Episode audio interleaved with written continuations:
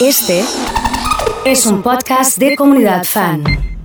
Estamos con las guitarras y como las guitarras y la distorsión lo indican, momento de hablar de cine, series, tele y todo eso. Horacio Ríos con nosotros. ¿Qué haces, Horacio? ¿Cómo Buen le va? martes. ¿Cómo ¿Cómo, andás? ¿Bien? Bien, me desacomodé, espera un cachito. Acomódate tranquilo, Ahí ningún está. problema. Bueno, ¿cómo estás? ¿Bien? Bien, muy Sí. bien, muy bien, muy bien. Sí, sí, sí. Eh, con muchos temas para charlar, con repercusión de lo que ha sido la semana anterior Mirá vos qué bien. y con la misión de impulsar a nuestra audiencia a que todas las dudas que tengan Claro. se las, se las saquen. 156 660 326 para quienes quieran preguntar cualquier cosa referida. Y bueno, vemos después si respondemos, ¿no? Claro, algunas cosas las vamos a tener que averiguar para la semana que viene, a lo mejor tenemos que dejar algunas cosas pendientes. Sí vamos a tratar de ayudar a la gente a que entienda, o no sé si aprendan, sería muy feo decir que aprendan a ver algunas cosas, pero sí que reconozcan algunas de las cosas que vamos hablando acá y que las reconozcan en la tele, cuando ven tele, cuando ven una serie, cuando ven una película, un documental o alguna transmisión especial, porque hoy también vamos a hablar de algunas cosas en vivo que se están haciendo. Este, y dentro de eso de la pregunta para, para, para contestar, cuando yo me fui de acá habíamos hablado de la consigna que la Sí. gente me había llegado una de las preguntas y tiene que ver con algo que está pasando ahora, que estamos viendo televisión. En este momento, mientras estamos hablando, está de fondo el partido del Barcelona Atlético de Madrid. Y una de las preguntas que había llegado precisamente era el tema de la participación de este ficticio público Claro. dentro de la cancha. ¿Cómo logran eso? Bueno, eh, en algunos casos hay realmente un reemplazo de los espacios físicos de los supuestos espe- espectadores por cartones, por láminas, por. Es- se han visto incluso algunos jugadores festejar, ir y abrazar estos cartones en el fútbol inglés, por ejemplo.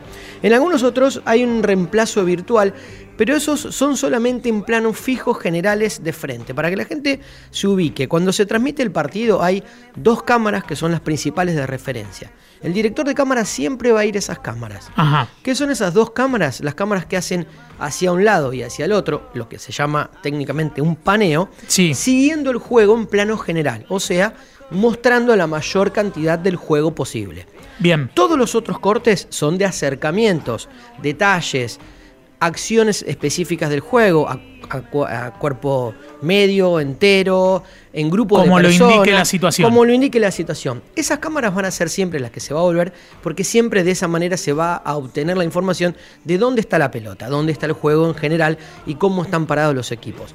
Solo en esos planos generales, en algunos casos, se puede reemplazar lo que es la figura de la tribuna de fondo por lo que muchos conocen o no saben cómo se llama, pero lo vieron en algunos canales como la escenografía virtual. Ok, ¿cómo se hace? ¿Qué sería eso? Sobre un, cono- sobre un color fijo de ese fondo se reemplaza ese color por una imagen virtual, por una imagen no existente que sí existe para el espectador pero no se está viendo en vivo. Correcto. Algo muy parecido a lo que existe cuando ven la salida de los equipos y en el césped ven el escudo de un equipo y del otro. No está pintado el escudo, está sobreimpreso a partir de un reemplazo de escenografía virtual. Lo mismo pasa muchas veces en algunos canales donde uno ve una escenografía con una profundidad muy pero muy grande, una simulación de una, de una profundidad 3, eh, 3D y los conductores están nada, con nada, un fondo azul y ese reemplazo da esa sensación de profundidad que los espectadores creen tener cada vez que ven ese, esa escenografía y ven ese concepto más de modernidad, no el- la madera terciada de fondo con la cortina negra.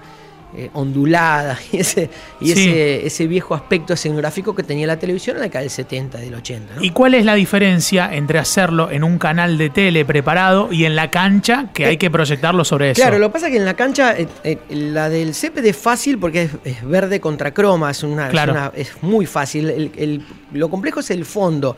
En muchos de los clubes se logra esa uniformidad de color y el reemplazo no es del verde, sino será del rojo, del azul, de cualquier otro color, básicamente porque esas plateas vacías están pintadas de un color determinado. Claro. O sea, es, es muy sencillo, ¿no? Claro. Ahí se escriben frases en algunos de los partidos, o se ponen los escudos, o se ponen, como en, en lugar del césped, se ponen sobre el fondo esos, esos reemplazos con el resultado, algún mensaje, o alguna consigna de- del equipo que, que es local en ese caso, ¿no? Eh, ¿Eso mm, se mm, diseña a partir de un software? Eh, Claro, eso ¿cómo, es- ¿Cómo funciona? Porque, por ejemplo, no sé, dice, bueno, juega el clásico el Real Madrid con el Barcelona y Florentino Pérez dice, quiero que diga vamos Real Es- Madrid. exactamente. Eso se, se diseña, se, se preestablece. Es mucho más sencillo el del campo de juego y el de los escudos porque es un programa sencillo. El del reemplazo, más eh, perfeccionista, más detallado. Sí tiene un programa y un programa de diseño también, porque el diseñador tiene que tapar esos, esos este, colores que no están del todo llenos en esa escenografía de reemplazo virtual para que eh, sea profundo, ¿no? Para que no haya errores, para que no haya un movido o un fantasma, como decimos nosotros, que es un, un recorte sobre alguna de las figuras sobre esa escenografía. Excelente. Le pueden hacer consultas al 156 660 326. Elegimos un tema para hoy y después venimos con las consultas, si te parece. Sí, ¿seguimos o no? Ah, Seguimos, sí, claro. Tenemos la, la, pregunta también que había quedado la semana pasada. Un, un, oyente había preguntado si sabíamos cuándo empezaba, cuándo se pasaba la sexta temporada de, de los Pinky Blinders, de la famosa bueno. y para nosotros una de las mejores series que vimos en, en los muy últimos bien, tiempos. ¿no? Muy bien. ¿Cuándo vuelve el gin tonic, la esto? boina? ¿Qué sabemos de esto? Y la buena música. Porque también vamos a ser justos con esa, con esa serie. Nos ha regalado una de las musicalizaciones y uno de los acontecimientos en, en cuanto a, a, los climas y al sonido más lindos de, de los últimos Ese tiempos. es el fuerte de la serie. Para mí es el fuerte de la serie. Para mí es un barrido y un recorrido histórico del, del rock de Inglaterra y de todo y de toda la Gran Bretaña de todas las épocas en cada uno de los, de los capítulos, pasando por todos los clásicos que imaginemos. Artie Monkey, como escuchábamos recién, David Bowie. Eh, sí, hubo Cash, de todo, de todo, hubo de todo, sí, hubo sí, de sí. todo y, y, con una y con una eh, con un sentido del tiempo y el relato realmente brillantes. Para mí, de lo mejor que hemos visto en la historia. ¿Qué, qué pasa con esta sexta temporada? Se terminó de escribir el, en enero, el 5 de enero Sí. de este año. Netflix recibió todos los capítulos finales guionados. Básicamente, esta es una serie de la BBC, acordémonos de esto, que es fundamental, son No los poco. dueños, no es poco. Y la aprobación era ya definitiva para comenzar el rodaje en febrero. En febrero se empiezan los rodajes. No nos olvidemos de estas series en donde las interrupciones de un año, un año y medio, obliga a rejuntar a todo el elenco que está en otros países, incluso en algunos casos con los protagonistas de esta serie, que tienen que empezar a rodar y que sobre el final del febrero y marzo, cuando empiezan los capítulos, las grabaciones de los capítulos, empieza la pandemia. Entonces, esto obligó Y a como si esto fuera poco. como si esto fuera poco. Esto obliga incluso a la, a la a sostener los personajes en, en, en, todo, hasta su estado físico, ¿no? Este, ni, ni hablar de sus cortes de pelo, sus preparaciones Claro. y todo lo que eso significa. Entonces, se hace un rodaje de una cantidad de, de- de capítulos, pero se los tiene que grabar en función del capítulo cerrado. ¿Qué es capítulo cerrado? Por ejemplo, uno va a una locación en, una serie de estas características, un exterior, por ejemplo, y quizás en el mismo exterior se hacen imágenes, planos, tomas de distintos capítulos. O sea, se hace el- Claro. el- el- la, la escena 4 del capítulo 2, pero también se hace la escena 5 del capítulo 3. Porque van a volver a ese Porque recuerdo o volver, algo eh, así. esa- o, porque, o porque simplemente viven ahí, entonces Claro. son todas las que se hacen en la puerta de la casa. claro, y eso ya ejemplo, ¿no? está todo eh, Ya, preproducido. preproducido y cada uno tiene mi día, mi ¿eh? día de rodaje es el martes y hago capítulo 1, 5, 8 y 9. Claro. Y en el 10 me, me matan, por Claro. ejemplo, ¿no? Entonces, ¿qué pasa con esta serie? No se podía dejar las escenografías 5 o 6 meses hasta que la pandemia pase. Entonces se trabajó a capítulo cerrado. Se trabajó el capítulo 1, el capítulo 2, no se alcanzaron a terminar, se cortó y ahora cuando se retome se va a retomar sobre la función de volver a una producción más cómoda como la que recién estábamos contando, pero post pandemia, lo cual todavía no se sabe cuándo va a pasar. Sí se calcula por una cuestión de presión y de mercado Claro. que en el 2021 esta serie tiene que aparecer en su sexta temporada. Tienen que estar, muchachos. Exactamente, lo necesitamos. Eh, le pueden preguntar, llegan algunas consultas. Eh, nosotros elegimos una peli para hablar hoy eh, porque tenemos eh, un público nuevo, un público que se acuerda de cuando estos actores grabaron eh, o, o- o llevaron adelante otros éxitos y ahora volvieron todos con otro éxito también. Exactamente, exactamente de Gentleman, que es una película que, bueno, me recomendaste vos. eh, yo no, no sabía que estaba ya subida, sabía que Guy Ritchie estaba filmando específicamente para Netflix, era un pedido. Este, y bueno, me parece que es eh, súper interesante por muchos aspectos la película. Básicamente, por como vos decís, es un, un volver a revivir algunos personajes totalmente distintos. es una historia que no tiene nada que ver con otras historias de las que se, de las que se trabajaron y se grabaron. Pero básicamente lo más interesante de la película es volver a ver a un narrador como Guy Ritchie que viene del videoclip, que viene de la publicidad, que viene de parte de la experimentación audiovisual, tiene campañas enteras en, en marcas como por ejemplo BMW.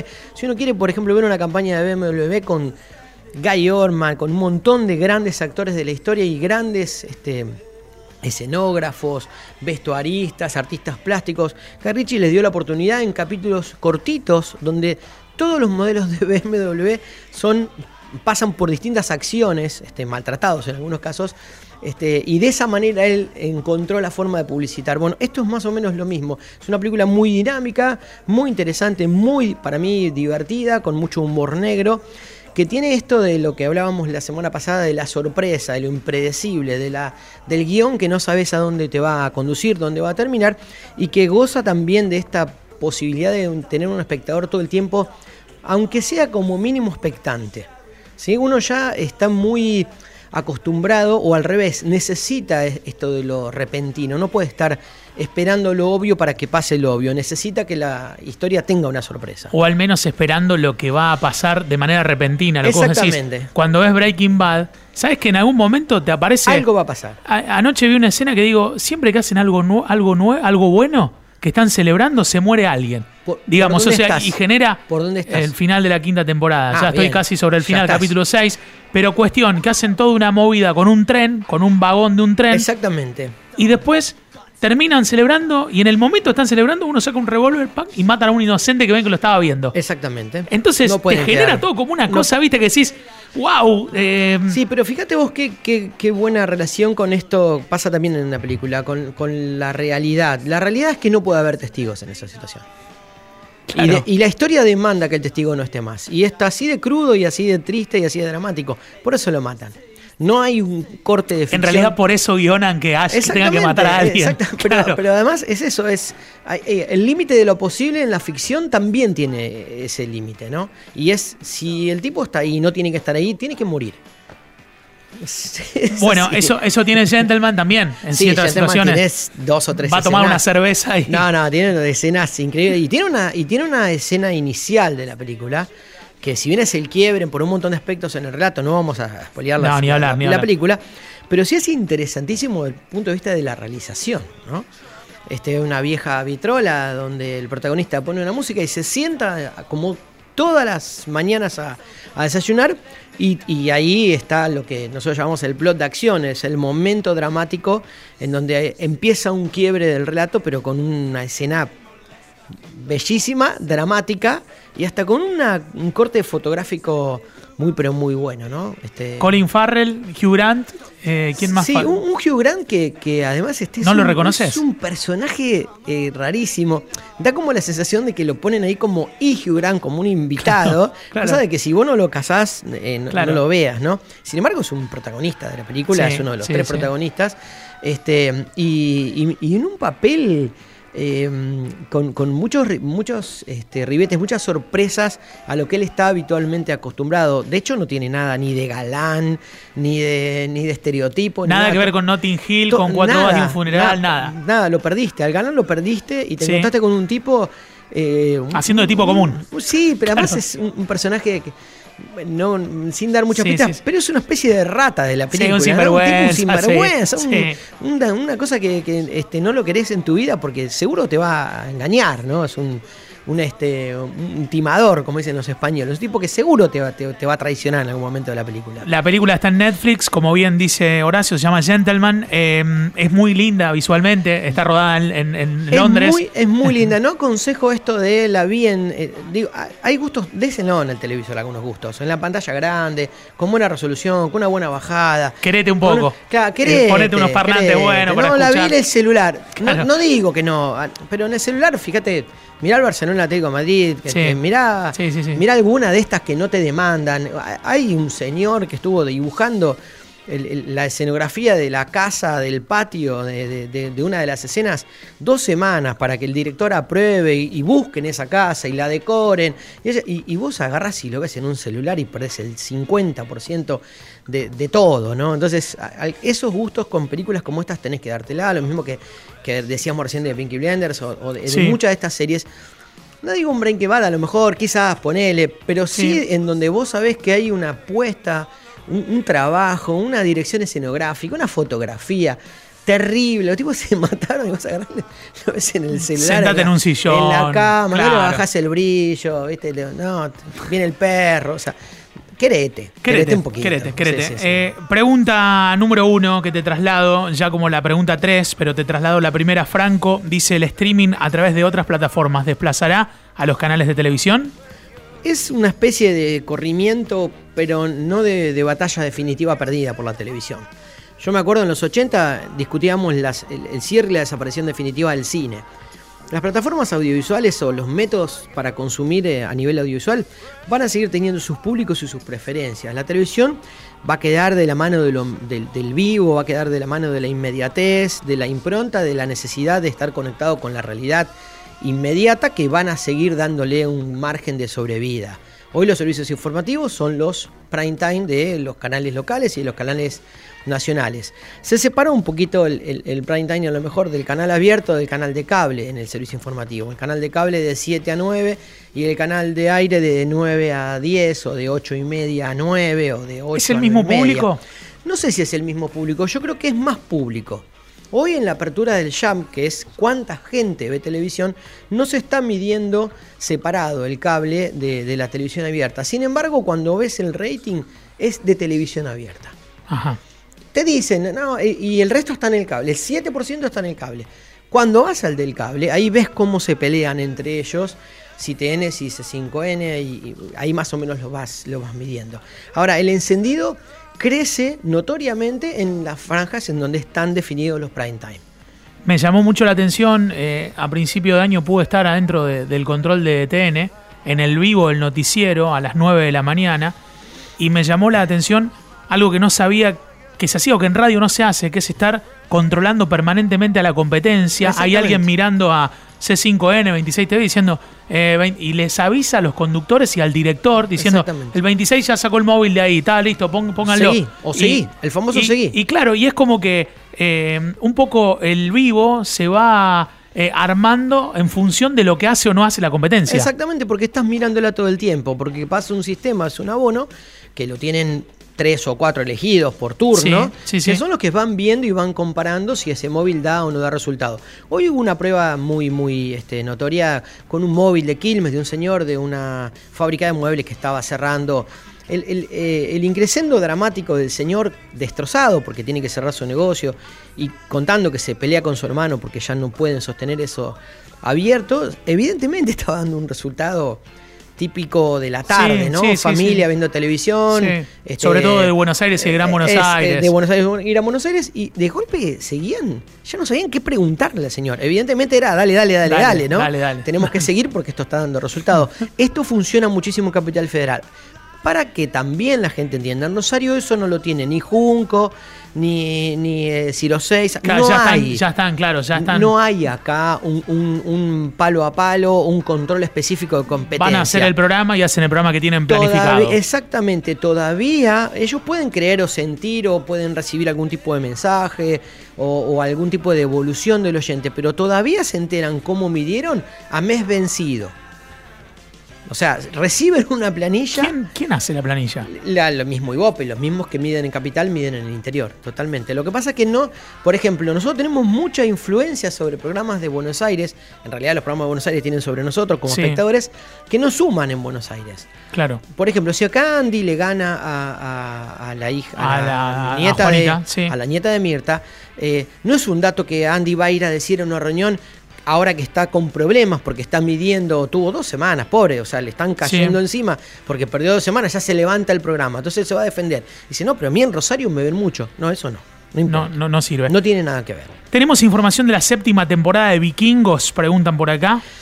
Muy poco, pero voy a traer algo preparado para la, para la semana Bien. que viene. ¿Saben por qué? Porque no quiero, hay una cosa que la quiero contar, pero no, no sé si voy a si voy a terminar dando algún dato que, el- que perjudique Bien. lo que vienen viendo. Julia pregunta, y con esta termino, eh, los actores que juntaron en Gentleman, eh, ¿tienen que ver con que ahora se puedan juntar pero en un pasado no?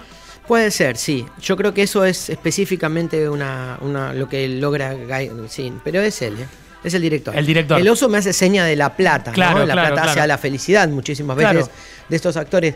Eh, sí, igual. eh, Sí, también de Niro en el irlandés con los que se juntan, como es- que van armando un modelo nuevo. Exactamente. Creo que, que el irlandés es un párrafo súper interesante con respecto a, a- a lo actoral, ¿no? Por lo largo, sobre todo. No, no, por el, por el equilibrio, por el equilibrio. Te puede, Sí. no, te puede parecer No, a mí me pareció, puede- no, pero me pareció genial a mí, ¿eh? Bueno, pero digo, eh, eh, vamos a... Pero hay gente que se queja de lo larga, Convengamos que la semana pasada hablamos de la gente que ya no soporta ni 30 minutos una Sí, serie. Imagínate sí, una película de Tres 3 horas horas, y ¿no? cuarto, sí. Este, yo a la película la vi de corrido. Me levanté una vez al baño, eh, por una mínima circunstancia, pero hubiese, si hubiese estado en el cine me hubiese quedado. Es una película que a mí, por muchas particularidades, me, me pareció súper interesante y me cautivó. Ahora, si hay algo que sí puedo decir con respecto a eso es la- lo parejo que es lo actoral de esa película. Hay un gran Robert De Niro, pero hay un gran de todos. Claro. ¿no? Acá en- en el Gentleman hay buenos actores y hay eh, tipos que vienen más de la actuación vinculada a la modernidad del modelo publicitario actoral que, que de la actuación profunda. No sé si se entiende lo que quiero decir. Bueno, se, se me suma una más y como viene por la app de comunidad, lo voy a, Bien, lo voy a leer. Hay que respetarla. Eh, Marian dice, qué grosa esta dupla. Yo quiero una temporada más del Club de Cuervos. ¿Se sabe algo? No, el Club de Cuervos yo creo que no va a seguir. La- realmente creo que no va a seguir. Fue una serie que le ha sacado muchísimo resultado a la plataforma y mucho más en la plataforma Latinoamérica. El Club de Cuervos fue una- un fenómeno, no solo en México, fue en Venezuela y en Colombia un, un fenómeno muy pero muy importante. Eh, yo sigo una página de, de- de televisión, una, una Instagram de Sí. televisión de un, de un aficionado. Es un tipo muy chiquitito, incluso pobre. A veces este, le, le pongo like porque no, no, no te, le te solidarizás. pero él le pone un montón de garra y un montón de información. La única repercusión que tuvo en sus publicaciones fue cuando publicó algo de esa serie. Evidentemente tuvo un- una cosa popular, más o menos como las que recomendás vos, que, que- que a mí no me gustan y que son masivas, ¿no? Este, Un amigo en Marco Juárez me dijo el fin de semana, qué cuánta razón que tiene con la serie de los strippers, qué mala que es. qué malo que es el protagonista, me dijo. Pero bueno, este, me parece que, que tanto Club de Cuervos como, como la necesidad que tuvo la Casa de las Flores de seguir genera una relación del mercado mexicano muy fuerte sobre Netflix. El mercado mexicano es pero fuertísimo. No, se olviden que en México la televisión por cable, por, por tendido de cable como hay acá, ya casi está dejando de existir. Un ratito antes de las cinco y media del próximo martes nos vemos. Sí, está- ¿terminamos? Terminamos, ¿te Ah, parece? sí, me parece, como ustedes ¿Eh? digan, no ¿Qué- tengo ningún te parece? inconveniente. Ningún inconveniente. Le pueden hacer eh, cualquier consulta a través de su Instagram, que es eh, arroba Horacio J. Ríos. ¿Sí? Perfecto. Arroba Horacio J. Ríos. Perfecto. Quiero decir una cosa antes de olvidarme porque este mm, otro, otro de los que preguntaban con respecto a lo difícil que debe ser en la transmisión en streaming para, para el artista que no vea al público. Sí. Hubo una prueba el sábado en la televisión pública con el recital y el festival en donde estuvieron los Palmeras. Sí, eh, por favor, por favor, párrafo aparte. que fue súper interesante porque le, pusieron una pantalla donde ellos veían los que estaban conectados. Se veían los hogares, ¿entiende? O sea, O eh, sea, por primera vez los músicos ven sí. a los que lo están viendo. Cacho flasheó con eso. Se quedó, o sea, el cantante de los Palmeras, Sí, sí, sí. se quedó totalmente. Porque para él, eh, imagínense que Claro. Costaba que se conecten en eh, toda este- esta pandemia. A él en particular, por ejemplo, no hubo forma de sacarlo porque no sabe cómo conectarse, no le da pelota a la tecnología. Estaba delante de una pantalla. Lo- y cuando a salieron la con gente, Juana, digamos. cuando salieron con Juanita en el programa de. Sí, sí, sí, no sé si lo viste, cómo partieron sí. la. Sí, sí, sí, sí. Quedaron como que se le veía la mitad de nariz, mitad ojo a uno y el otro. Claro, lo que pasa es que a Cacho hubo que poner, o sea, el, el hijo tuvo que ir, poner- fue, fantástico, Claro. pero lo más loco de acá es que él estaba totalmente, bueno, sí pasó. Y es muy interesante porque era una forma de que el músico tenga una devolución de lo que le pasa a, su, a sus espectadores, a sus oyentes, porque la gente bailaba, escribía mensajes en papeles. El, el switcher a veces agarraba y le ponía imágenes, ¿no? Como para darle una referencia, pero de esa manera ellos se sintieron acompañados y es una muy buena forma. Digo esto porque parece que prontito no se va a terminar esto. Bueno, eh, aparecen nuevas maneras, Nuevas y, maneras. y me da la impresión de que aparecen bastante rápido también. Sí, y con muy buena calidad y mejora dentro de lo que es la definición del sonido que se emite. Sigue siendo importante todavía la mezcla, la consola, por eso lo del festival este le cambió un poco la modalidad de la transmisión, o lo que hizo Pedro Aznar, o lo que hizo eh, Baglietto mezclando todo, o lo que hizo Divididos presentando el tema nuevo, no juntos, separados, pero con una sola consola que mezcla, no es el- el- la guitarrita delante del Bueno, celular, es, ¿no? es que tampoco creo que, que van a permitir hacer eso. Y no es- se lo van a permitir es que- a sí mismos ya ellos. están enojados algunos músicos diciendo, no, yo no, yo, yo no Yo salgo, esto no lo hago, no lo hago, no, no, se puede. Bueno, No, excelente. Próximo martes antes de las cinco y media, ¿te parece? Perfecto.